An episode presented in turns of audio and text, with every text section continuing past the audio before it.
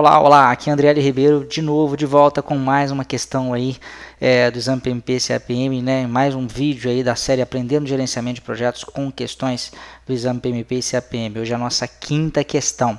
É, nessa questão vocês vão aprender aí a identificar né, a função de um ou de mais processos aí do PMBOK. Vamos dar uma olhadinha.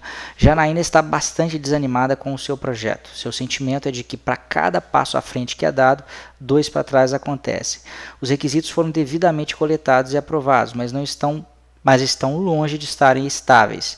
Seu time gasta mais tempo com mudanças nos requisitos do que na implementação do escopo inicialmente acordado. O projeto de Janaína é interno e há três grupos na empresa influenciando os requisitos. Janaína não sabe quem ela deve ouvir. Afinal, qual grupo é mais importante? Agora, ela está considerando repetir um processo já executado no passado para tentar resolver a situação. Qual dos processos abaixo seria a melhor opção? Letra A. Desenvolver o termo de abertura do projeto. Letra B. Coletar os requisitos. Letra C. Validar o escopo. Ou letra D. Identificar as partes interessadas. Se estiver me assistindo no vídeo, dê uma pausa, tente responder. Se estiver no áudio, você pode tentar responder também e eu já vou para a resposta agora. Bom, gente, é, existe uma relação bastante importante aí dentro do exame PMP e do exame CAPM, que é o seguinte: sempre que a gente está tendo problemas muito sérios é, com mudanças de requisitos, a gente já tem que levantar um alerta aí, né? Ficar com a orelha em pé para uma possibilidade muito grande da gente ter tido falha, uma falha séria na identificação das partes interessadas. Identificar partes interessadas, a gente não é só saber quem são as partes interessadas, mas saber também qual que é o interesse dessas partes interessadas, qual que é a influência dessas partes interessadas no projeto, né? entender qual que é a de cada uma das pessoas que estão de certa forma envolvidas com o projeto. Então, nessa questão aí, apesar né, do problema estar ligado com requisitos e de repente você de repente ter ficado tentado a marcar ou a opção B, né, que é coletar os requisitos, quer dizer, refazer ou coletar os requisitos ou refazer a validação do escopo, não é esse o caso não, né? No caso de validar o escopo, menos ainda, né? Porque validar o escopo, na verdade, é, é, é depois que você já produziu uma entrega, né, você vai conseguir a aceitação formal. Mas o problema aqui nem é esse, o problema é que sequer está dando é, é para avançar no projeto e produzir alguma entrega, porque existe um descompasso, aí, um desentendimento muito grande grande em relação a quais seriam os requisitos.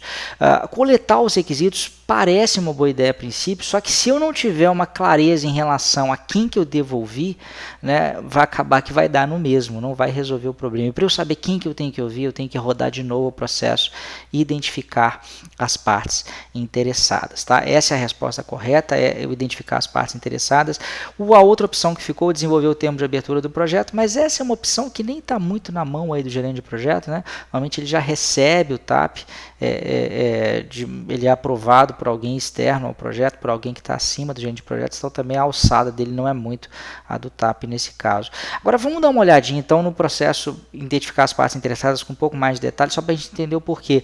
Então olha só, identificar as partes interessadas é o processo de identificar pessoas, grupos ou organizações que podem ter impacto ou serem impactados por uma decisão, atividade ou resultado do projeto, e analisar e documentar as informações relevantes relativas aos seus interesses ao nível de engajamento, interdependências, influência e seu impacto potencial no projeto. Né? Existe até uma ferramenta dentro desse processo a identificar as partes interessadas, que é a análise das partes interessadas, né? em que a gente utiliza um quadrante aí, né? numa das, das, das dimensões do quadrante está o nível de interesse, na outra dimensão o nível de poder, e a partir da junção né? desses, é, dessas duas variáveis a gente consegue quatro é, é, quadrantes aqui, né? A pessoa que tem muito poder e muito interesse, tem muito poder e pouco interesse, tem muito interesse e muito poder e muito interesse e pouco poder.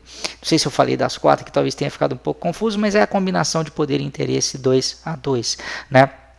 Em especial, se a gente voltar na questão lá e pegar essa parte aqui, ó, o projeto de Janaína é interno e há três grupos na empresa influenciando os requisitos, mas Janaína não sabe quem ela deve ouvir, é justamente identificar as partes interessadas que vão é, é, colocar com mais clareza né, quem que é aí a parte interessada ou o grupo de partes interessadas com maior poder, com maior influência e que realmente vai ter a palavra ou a decisão final é, é, em alguma das questões que estão uh, uh, gerando polêmica aí. Beleza? Então, basicamente é isso. O processo aí é identificar as partes interessadas. Guardem essa relação direta. Sempre que tem problema na estabilidade de requisitos, muita mudança de requisitos, é provável, é muito provável que tenha havido falha na identificação das partes interessadas, tá bom? Queria também aproveitar para te chamar para participar da nossa lista VIP. Se você gostou desse vídeo, desse áudio, dependendo de como é que você está me ouvindo aí, você pode clicar num link também ou vai estar na descrição né, do podcast ou do vídeo. Em algum lugar vai aparecer para você aí, ou em cima do próprio vídeo. Clique e se cadastre para participar da nossa lista VIP. Participando dela, você vai receber todo o nosso conteúdo. Você deve estar percebendo que é muito conteúdo. Todo dia tem vídeo novo, tem áudio novo. Você vai receber aí no, no conforto do seu e-mail. A gente não vai ficar te mandando e-mail todo dia, tá? A gente manda só de vez em quando, mas a gente faz um resumão aí de tudo que foi publicado para que você também não deixe nada para trás. É isso aí, um grande abraço e até a próxima. Tchau, tchau.